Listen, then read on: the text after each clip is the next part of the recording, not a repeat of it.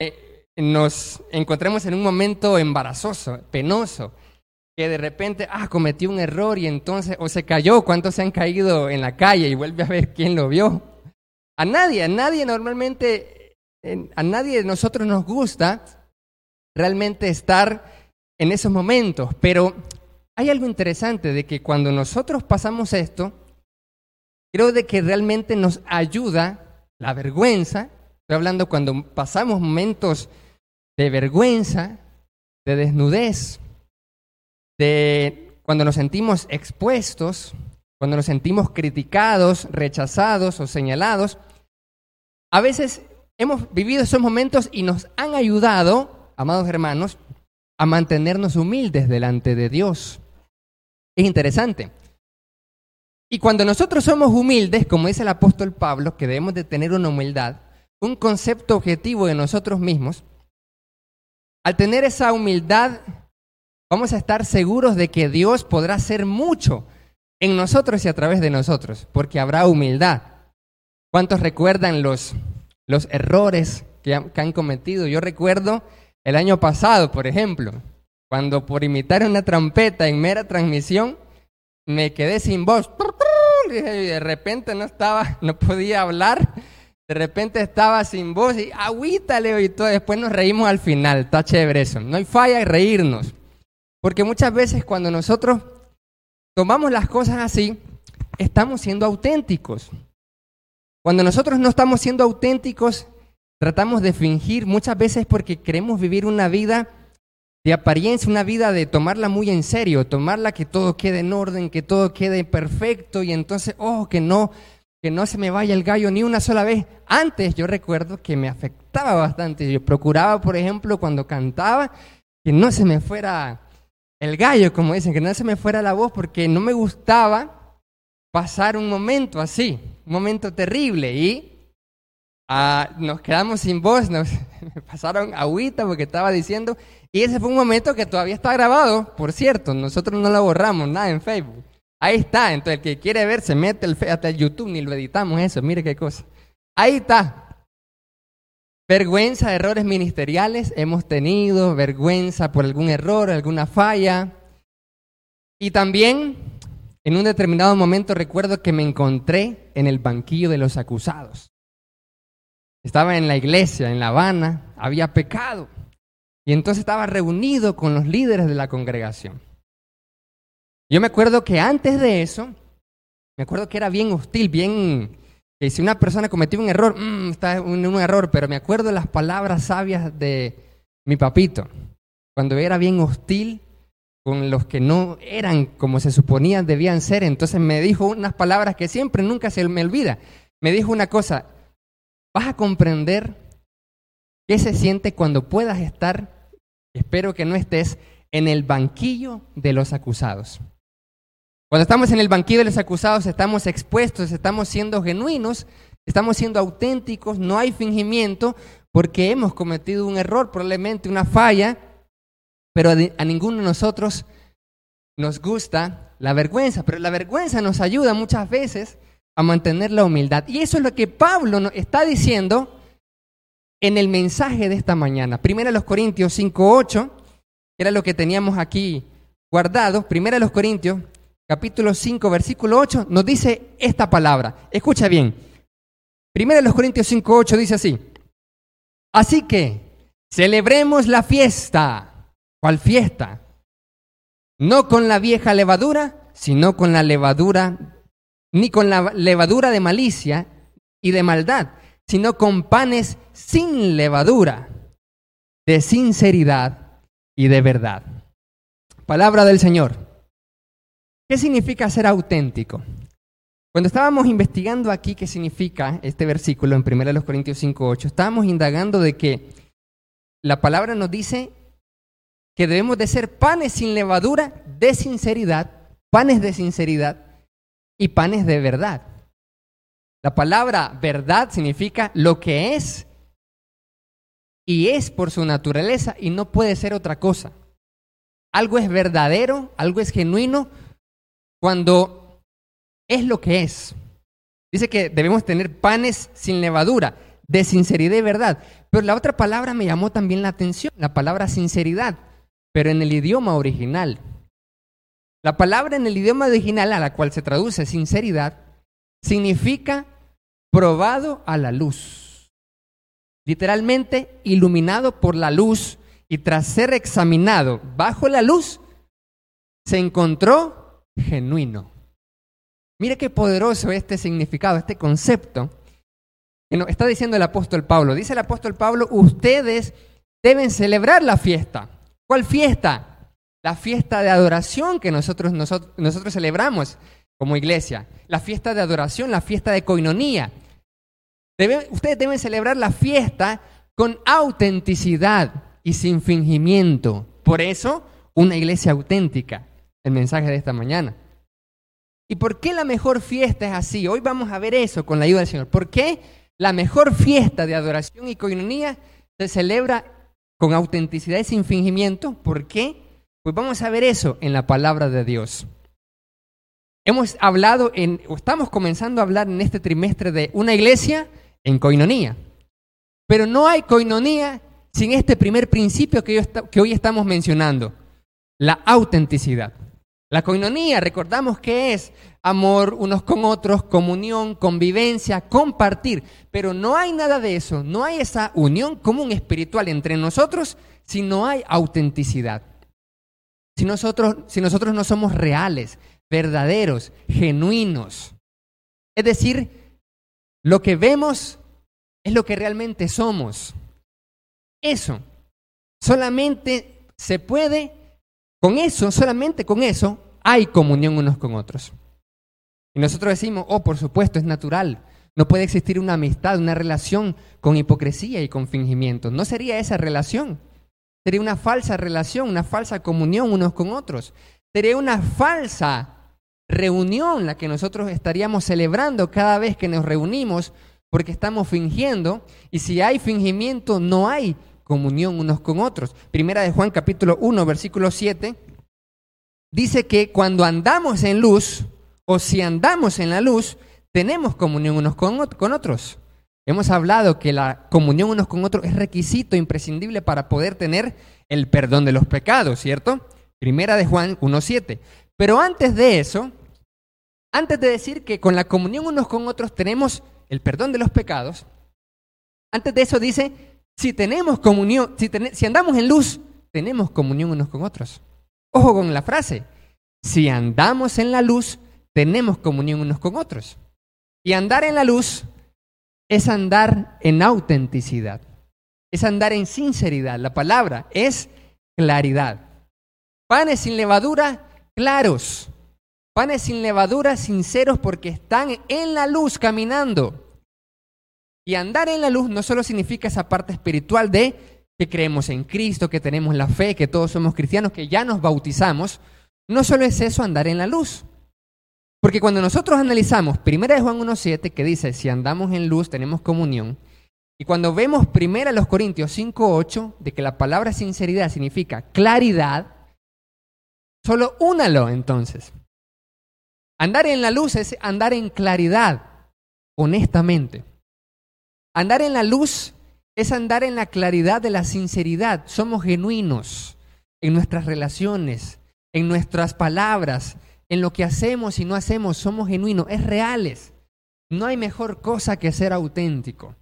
Lo que pasa es que a veces nosotros no queremos ser auténticos, no queremos ser una iglesia genuina porque no queremos ser avergonzados, porque no queremos ser rechazados, no queremos que haya problemas. Es mucho más fácil venir acá, reunirnos, saludar con fingimiento e irnos para no que no haya problemas. Pero si realmente, ¿cómo sería? Si yo siempre me pregunté eso, ¿cómo sería si no pudiéramos nosotros tener pensamientos? Es decir, que todo lo que pensáramos lo habláramos. ¿Qué pasaría si todos los que estuviéramos aquí reunidos y en nuestra vida, en nuestras interacciones, las palabras que nosotros decimos fueran, nuestros pensamientos y no pudiéramos pensar dentro de nosotros. ¿Qué pasaría con nosotros? No puede ser. Yo estuviera ahorita, por ejemplo, yo supiera ahorita lo que está pensando Fátima. Yo estaría sabiendo y ustedes sabrían qué, piensa la hermana Areli que está allá. Imagínense eso. La sinceridad entonces, amados hermanos, es andar en la luz. Y cuando tenemos esa luz, cuando somos realmente quienes somos auténticamente, no hay fingimiento, entonces podemos tener comunión y entonces podemos tener el perdón de los pecados. ¿Por qué es la mejor opción ser auténticos? ¿Por qué es la mejor opción? Digamos el costo-beneficio. El costo de ser auténtico es la vergüenza. El costo de ser auténtico muchas veces es el rechazo. Porque cuando a veces nosotros adoramos a Dios y usted tiene esa pasión, ese gozo, probablemente otros no van a compartir esa misma alegría o ese mismo gozo.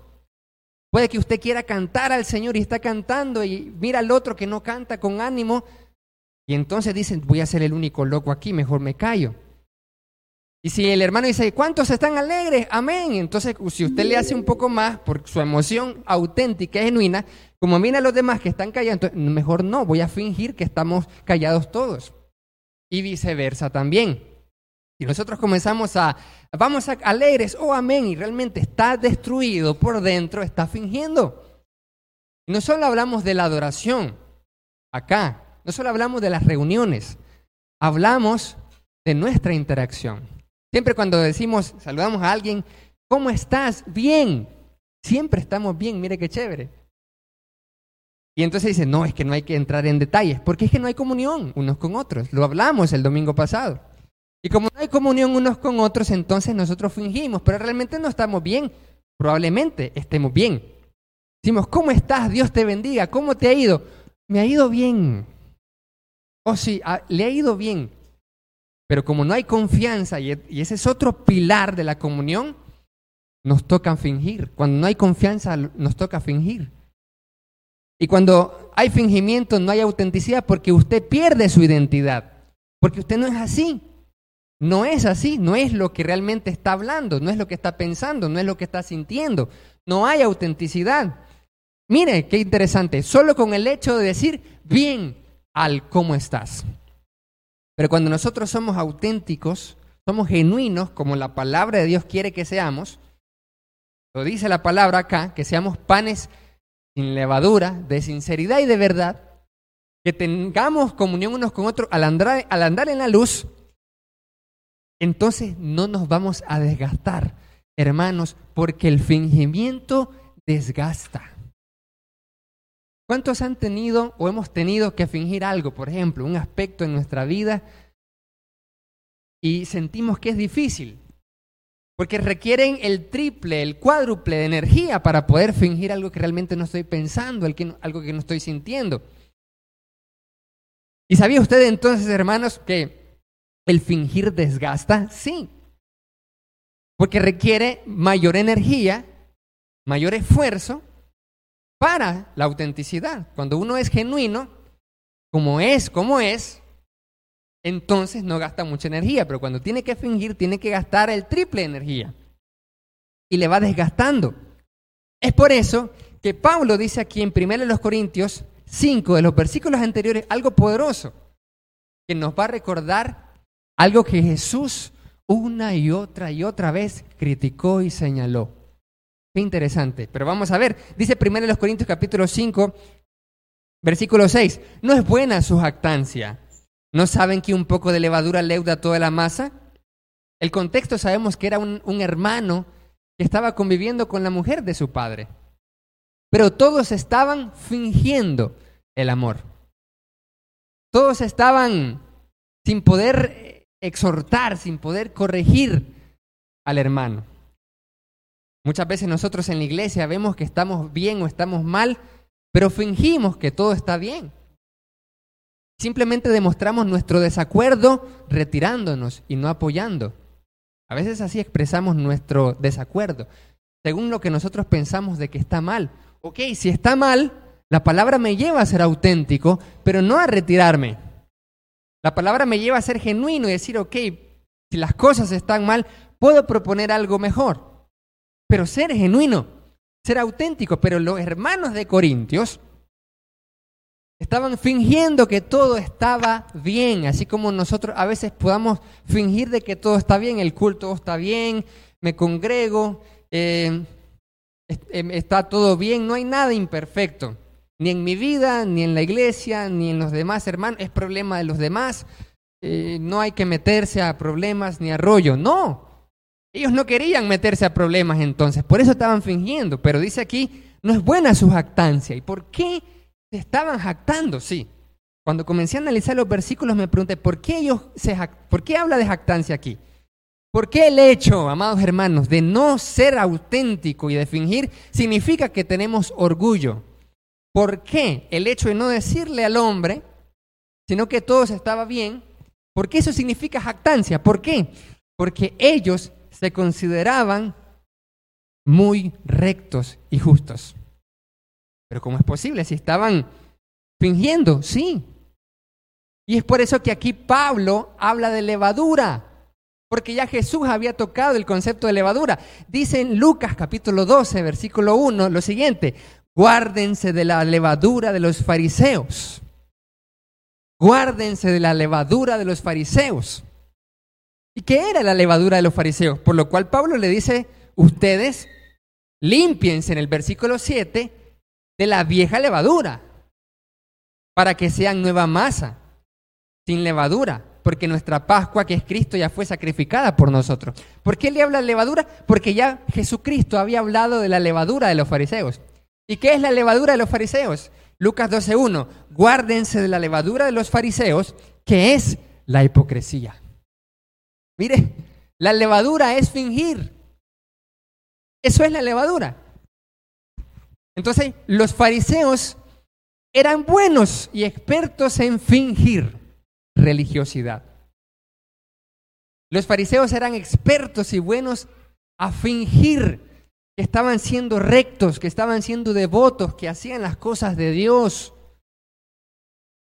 que se, reunían todos los sábados, que leían, que enseñaban, todo, toda la confianza de ellos estaban en lo que ellos practicaban y se consideraban a sí mismos justos. Por eso en Lucas capítulo 18 nosotros podemos encontrar las dos oraciones. Dice que entra el fariseo en el versículo 11, puesto de pie, oraba consigo mismo de esta manera, Dios, te doy gracias. Te doy gracias porque no soy como los otros hombres, ladrones, injustos, adúlteros, ni aun como este publicano que está aquí cerca. Yo sí, yo hago las cosas bien, yo estoy sirviendo, o yo me congrego la mayoría de las veces, estoy cumpliendo, así que estoy bien, ayuno dos veces a la semana, doy diezmos de todo lo que gano. No hay falla. Esa era la levadura. Estaba fingiendo, y sí, podía hacer todo eso, pero en su corazón, en su corazón no había autenticidad y no había comunión. Y como no había comunión, lo llevaba a criticar pero no en la forma de corrección, no en la forma de restauración, como lo vamos a ver en uno de los mensajes con la ayuda del Señor. No en esa forma, sino en la forma de ver, sí, es que al otro, mm, sí, y solo entre nosotros nos criticamos, pero, ok, si están mal las cosas, con autenticidad podemos aportar algo. O puede que seamos orgullosos y no aceptemos la verdad o las cosas buenas, porque nos falta humildad. Por eso la palabra aquí nos dice, cuídense de la levadura del fingimiento, porque la mejor, la mejor fiesta de adoración y coinonía se celebra con autenticidad, se celebra sin fingir.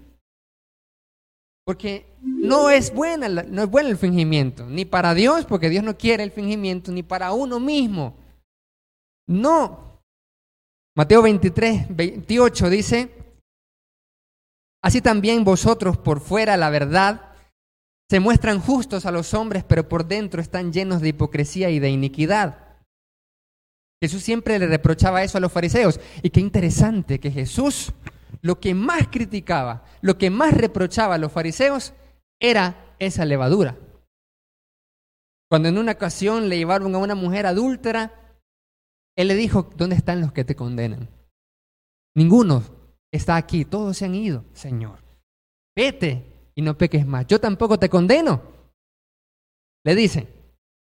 Y andaba él con mujeres que habían sido prostitutas, andaba con publicanos, enseñándoles la palabra, pero los fariseos, dice la escritura, ellos se mantenían, se mantenían en una religiosidad, se mantenían en una pulcritud, pero no se juntaban con otros hermanos. Eran hermanos judíos, obviamente, porque estaban mal, estaban haciendo las cosas mal. Pero Jesús andaba y Jesús fue criticado y le decía, ¿por qué andas con publicanos? ¿Por qué andas con prostitutas? ¿Por qué andas así? Eres, eres comilón, glotón. Te invitan a fiestas y ahí vas y estás comiendo y bebiendo vino. Porque Jesús aprovechaba las fiestas para poder compartir, porque era auténtico. En una ocasión, cuando estuvo la mujer de Samaria en el pozo de Jacob, ahí estaba hablando y eso era algo que no lo podían ver bien la gente de ahí, del momento. Era algo inapropiado como Jesús, un hombre joven, 30 años, 31, 32. Estaba una mujer que había tenido cinco maridos y el que tenía no era su, su marido. Y estaba hablando, ¿y cómo es eso? ¿Qué pasa ahí? ¿Por qué está hablando? Era auténtico, no tenía que fingir, no cuidaba las apariencias. No cuidaba las apariencias porque no tenía nada, no, no tenía por qué fingir. No hay mejor cosa que la autenticidad, amados hermanos, porque no gastamos energías. Primera de Pedro 2, 2 dice, desechando pues toda malicia, todo engaño, hipocresía envidias y todas las detracciones. ¿Por qué? Porque la malicia en nuestro corazón produce el engaño. ¿Sí o no? Y engañar es, ¿cómo estás? Estoy bien. ¿Y tú? Bien. ¿Qué bien? Fingimiento. Produce el engaño, produce hipocresía. Porque no hay confianza, porque no hay comunión, porque no participo, porque no me involucro, no soy parte. Entonces, solo finjo una rutina religiosa como los fariseos. Y Jesús fue bueno a tirarle hate, como dicen en las redes, a los fariseos. Jesús le tiraba hate a los fariseos. Le decían, ustedes y su religiosidad no hacen nada. Hipocresías, envidias y todas distracciones. Deseen como niños recién nacidos la leche espiritual no adulterada porque para que por ella crezcáis para salvación, si es que han gustado de la benignidad del Señor. Lo que pasa es que a veces aprendemos así a comportarnos porque el mundo nos enseñó así. En el mundo es como es con un protocolo. En el mundo hay fingimiento, en el mundo existe esa sabiduría terrenal. En el mundo nosotros nos saludamos por educación, aunque sea fingido. En el mundo nos hablamos porque tenemos que hablarnos para hacer los negocios, para hacer el trabajo. Y el mundo nos ha enseñado a esconder nuestras emociones y nuestros sentimientos realmente. Y a esconder lo que realmente pensamos. Y a esconder lo que, lo que realmente somos y queremos adquirir identidad que no es nuestra, que no es la que viene de Dios, con tal de poder encajar y poder ser parte de una familia, por ejemplo, de mi propia familia o de mis compañeros de trabajo o lo que estoy haciendo. Pero yo pierdo mi identidad, la que viene de Dios. Y por eso eso me lleva a una sabiduría terrenal. Esa es la sabiduría que aprendo en el mundo. Pero Santiago capítulo 3, verso 17 dice así, pero la sabiduría que es de lo alto es primeramente pura, después pacífica, amable, benigna, llena de misericordia y de buenos frutos, sin incertidumbre ni hipocresía. Esa es la sabiduría de Dios. Quiere decir que la sabiduría es auténtica. Pero ¿y si digo algo que no vaya a gustar a la gente? Si es de Dios, que guste o no guste. Pero eso es porque usted quiere ser auténtico y ha aprendido a pasar por alto la vergüenza. Lo que pasa es que nosotros estamos casi programados por el mundo desde el principio, desde Adán y de Eva. Cuando ellos pecaron, lo primero que hicieron fue esconderse su desnudez, ¿sí o no? No mostrarse de manera auténtica a Dios. Sí, es cierto, aquí estoy, aquí estamos los dos, mire. Encabamos, estamos mal, cierto. perdón. Lo admitimos, no. Se escondieron. Mire, se escondieron. Y no significa que ser auténtico es que cada uno de nosotros publiquemos todos los pecados que hacemos todos los días. No. Ser auténtico es ser genuino. Ser auténtico es también admitir que fallamos. Ser auténtico significa que aunque aquí nos reunimos y estamos probablemente bien vestidos, perfumados, arreglados, tenemos fallas espirituales. Porque la, la, vestimenta no es sinónimo de la espiritualidad. Podemos estar bien aquí en una gran presentación, con gran formalidad, pero nosotros en nuestra vida vivimos fallando. Dios quiere que no practiquemos el pecado, pero terminamos fallando. Y Dios quiere que nos arrepintamos en autenticidad. Pero esa la palabra dice, el que admite, dice, confiesa al Señor su pecado. Eso es ser auténtico. Decir, Señor, la encabé otra vez. Señor, perdóname, he, pecado. Eso es autenticidad, porque no está fingiendo. ¿Vio cómo la autenticidad genera arrepentimiento y el arrepentimiento genera perdón de Dios y comunión unos con otros? No importa entonces la vergüenza o qué van a decir o qué no, si están de acuerdo o no están de acuerdo. nosotros tenemos que preocuparnos porque lo que hablemos o lo que digamos sea conforme a la voluntad de Dios. No si, nos, si le parece a, los demás o no, o le agrada o no le agrada, porque nosotros estamos para agradar primeramente a Dios. ¿Cuántos dicen amén?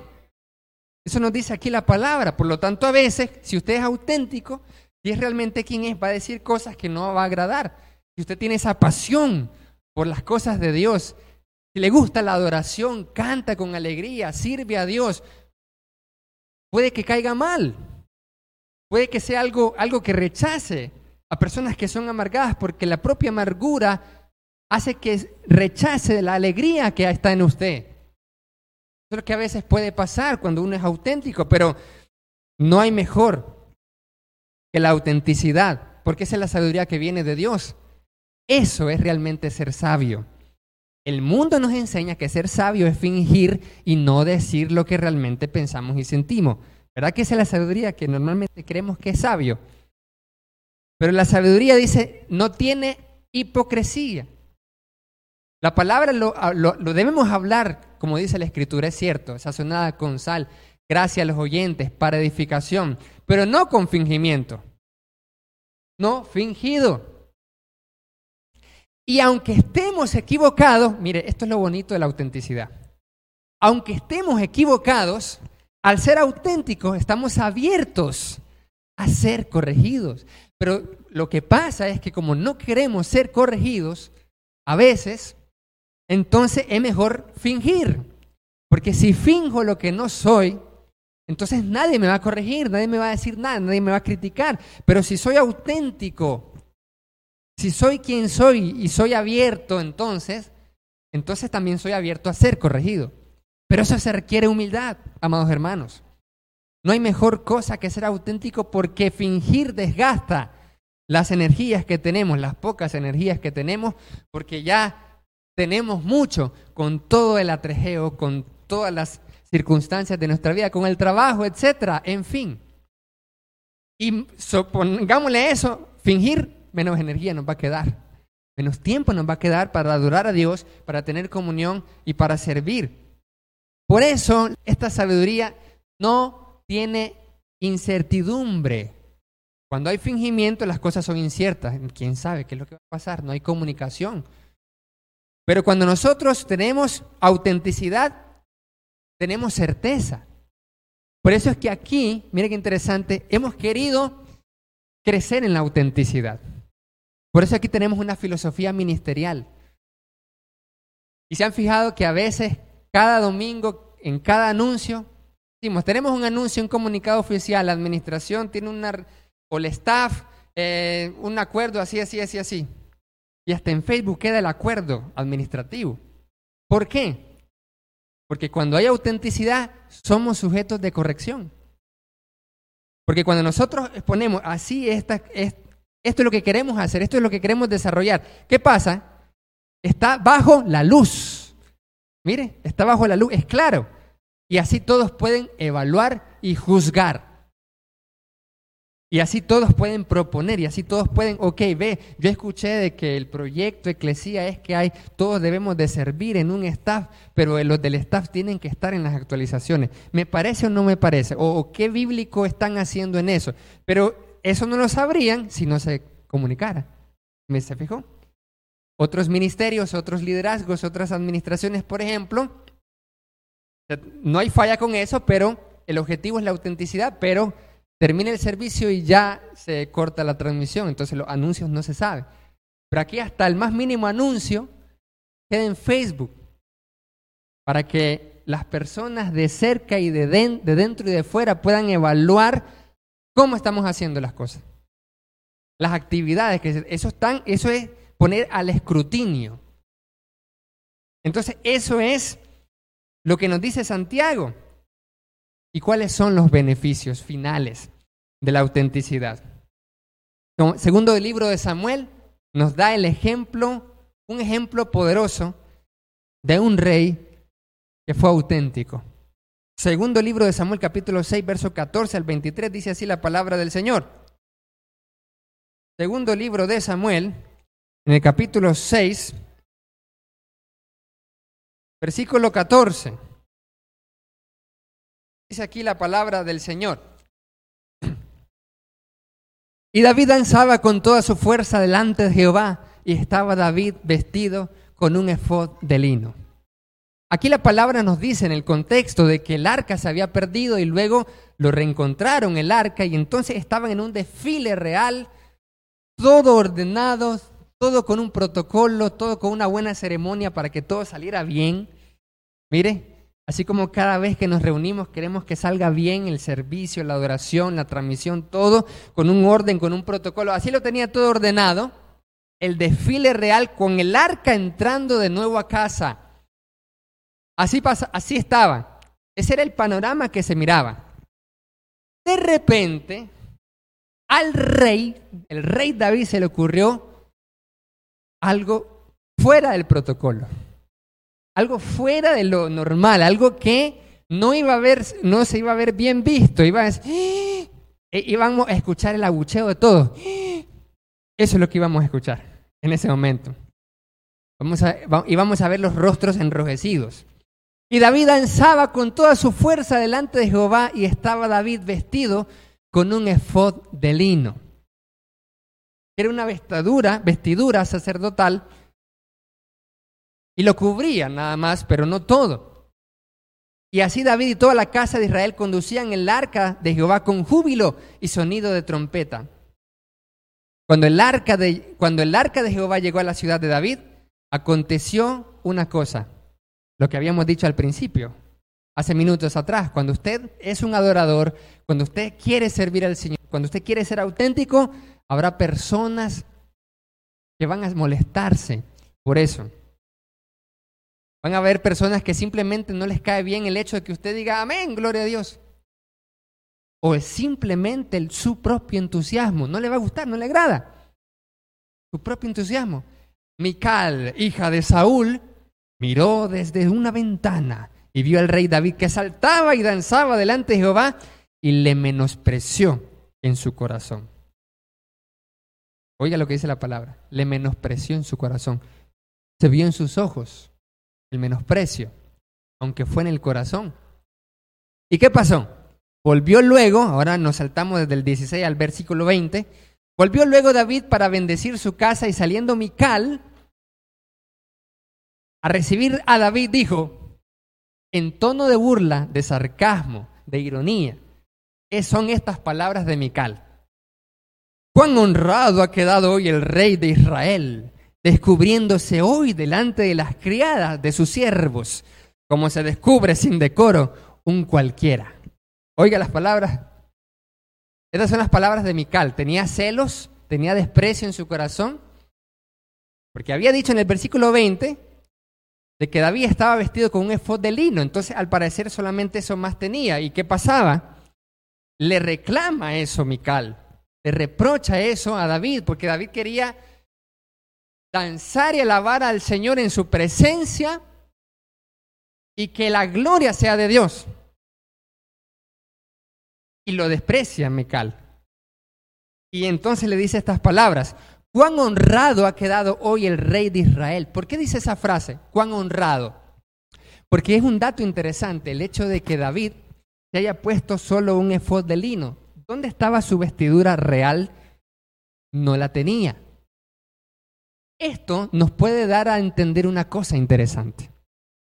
Que David no encontraba su identidad o quién era auténticamente en el ser rey.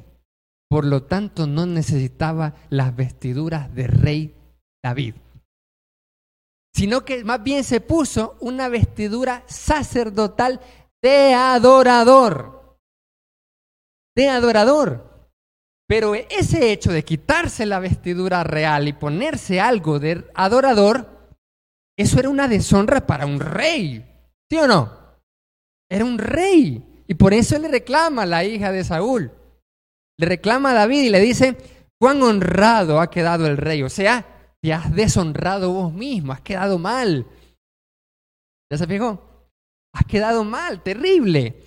Eres el rey de Israel, pero oh, qué, qué gran honra la que has recibido hoy. Cuán honrado has quedado hoy, más bien descubriéndote hoy delante de las criadas de tus siervos criadas, le dice criadas, dice, de los siervos lo vieron a él. Un rey haciendo semejante informalidad. Mire qué cosa. Un rey de Israel haciendo semejante show, alboroto, emocionado por el arca, él. Esas son las palabras de Mical.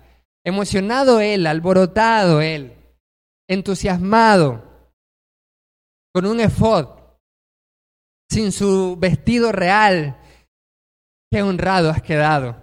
Y no solo eso, David le dice, imagínese las palabras de una mujer criticona. Imagínese usted. ¿Cómo serían las palabras de Mical? Fea, ¿verdad? Terrible, incómoda. Incómoda. Cuando llega a la casa David, David quiere bendecir la casa y espera que la esposa lo reciba alegre, ¿sí o no? Cuando está trabajando, cuando está en la obra, cuando usted está alegre por algo, usted lo mínimo que espera es que su esposo, su esposa, alguien de la casa lo reciba con alegría, pero esta mujer lo recibió con una crítica porque ella no era auténtica, porque ella sí quería guardar la honra real, porque era la esposa del rey David. Claro, Mical, como hija del rey Saúl, había nacido en el palacio, ¿cierto? Había se había desenvuelto en ese ambiente real, en ese ambiente de, farándula, en ese ambiente alegre. Así que cuando mira a David hacer, eso, hacer algo que era típico de él desde que estaba cuidando las ovejas, porque él siempre fue un adorador, le choca completamente. Mire, le choca. ¿Cómo se descubre sin decoro? Un cualquiera, le dice. Entonces David respondió a Mical, fue delante de Jehová quien me eligió en preferencia a tu padre. Uh, eso dolió, eso fue como un golpe bajo, ¿cierto? Son palabras duras porque la está sareando también, le devuelve algo fuerte a ella.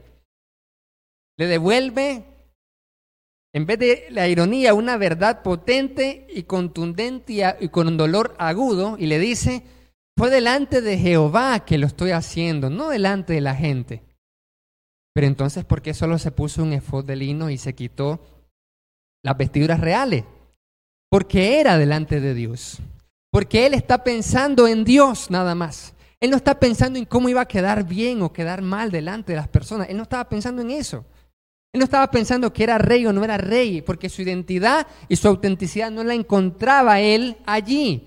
Él no se sentía, por ejemplo, ahora más hombre porque era ahora rey y antes no era rey. No, para nada. Por eso se lo quitó. Y al quitárselo, la gente no lo ve a él, sino glorifica a Dios, porque ven al rey, el rey está deshonrado por él mismo, así que pongámosle atención a, Jehová mejor. Porque ese era el objetivo de David. El objetivo de David era honrar a Dios. El objetivo de David era glorificar a Dios. No que él fuera honrado, porque ese desfile no era para el rey David. Ese desfile era la celebración de que el arca había entrado el arca donde se manifestaba la Shekinah de Dios, donde se manifestaba la presencia de Dios. Entonces él se quita Él dice, no me miren a mí, yo no soy el rey, aquí está el rey verdadero, el que está por encima de todos, Jehová de los ejércitos. Y por eso dice, yo lo hice delante de Jehová, no para que delante de la gente. Yo lo que estoy haciendo es para que Jehová me mire, no para que me miren las personas. Por eso me tuve que quitar el vestido real, porque si no la gente iba a verme a mí que era el rey. No, que la atención esté en Jehová.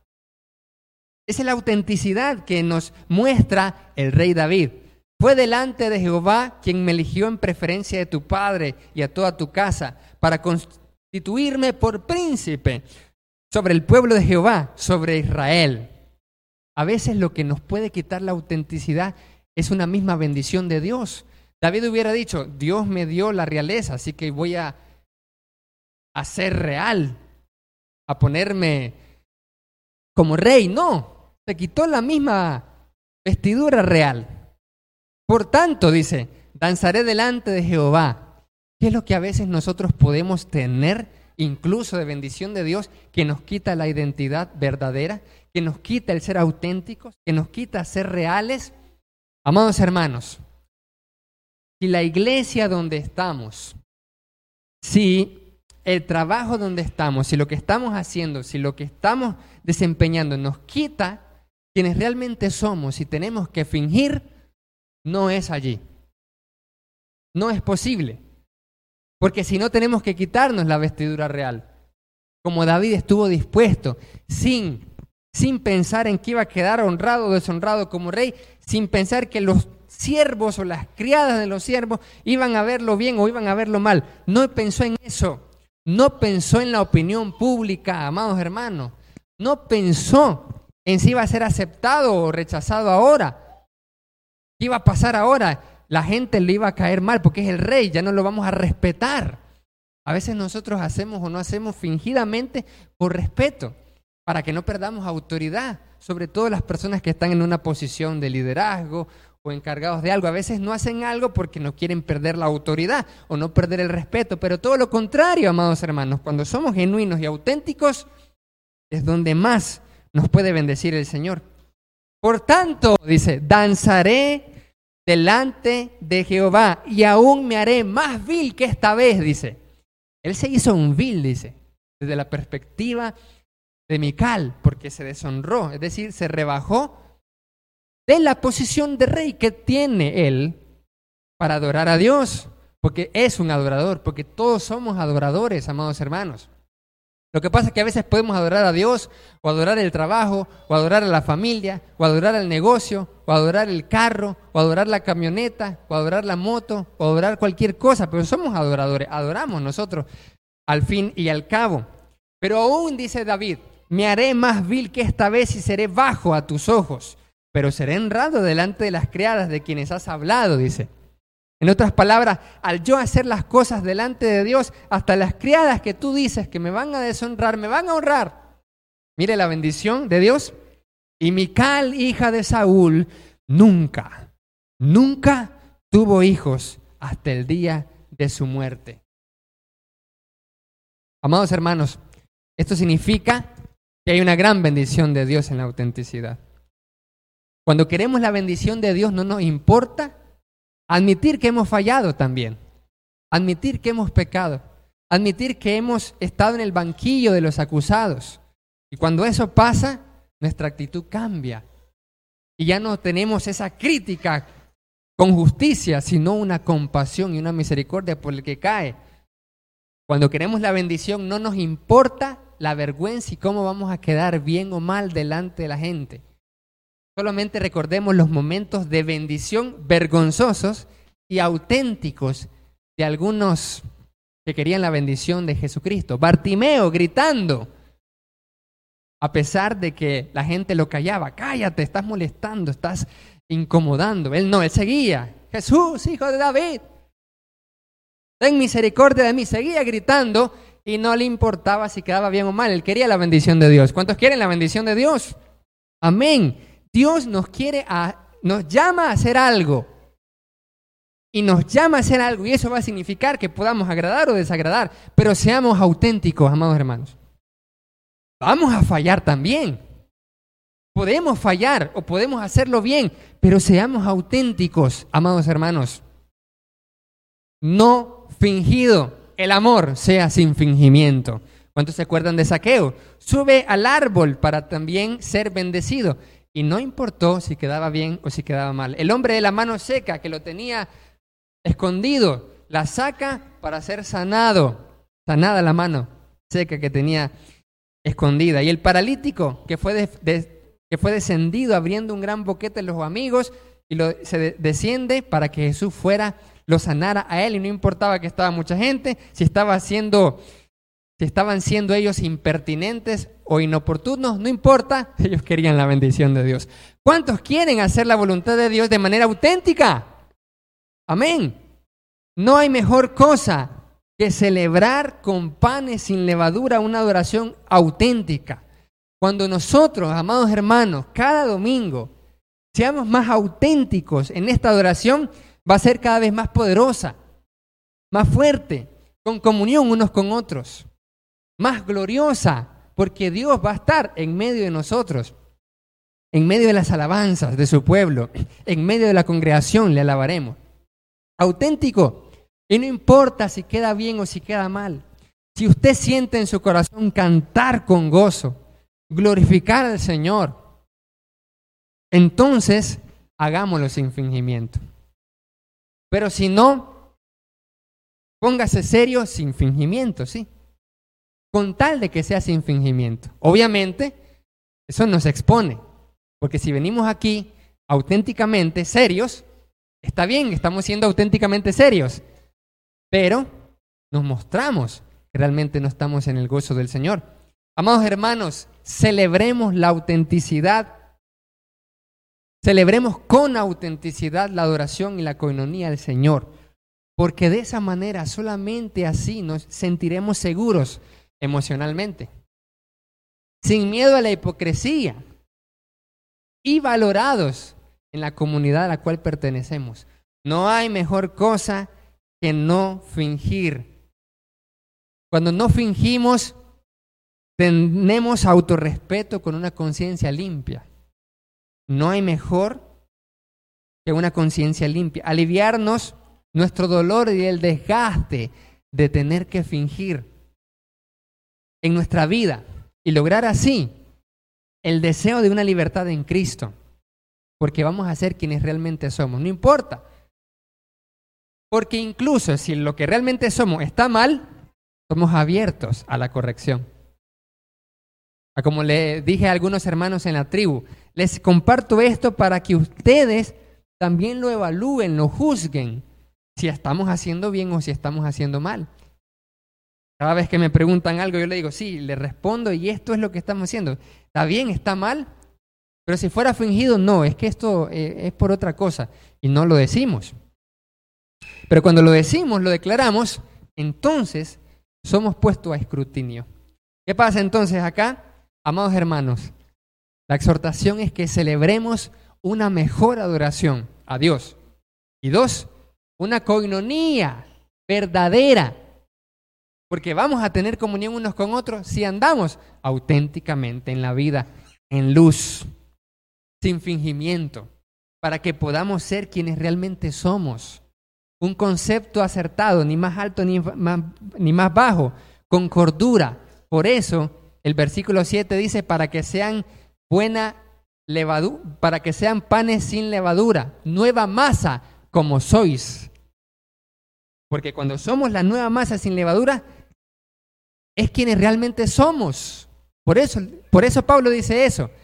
Panes sin levadura, nueva masa, como son de verdad, como se supone que realmente son auténticamente, así como usted es, como usted sea hermana, como usted sea hermano, no importa, como realmente es, nueva masa, sin fingir, sin, sin hipocresía, porque la autenticidad es el camino para que con humildad podamos ser perfeccionados y de esta manera experimentar la verdadera identidad de Dios, que no está en nuestras ropas, David se las quitó, no está en si hacemos las cosas que los demás esperan para que esté bien, o si decimos algo políticamente correcto o por la educación para no incomodar a nadie, no, sino pensando en que lo hacemos, como dijo David a Mical, delante de Jehová lo estoy haciendo.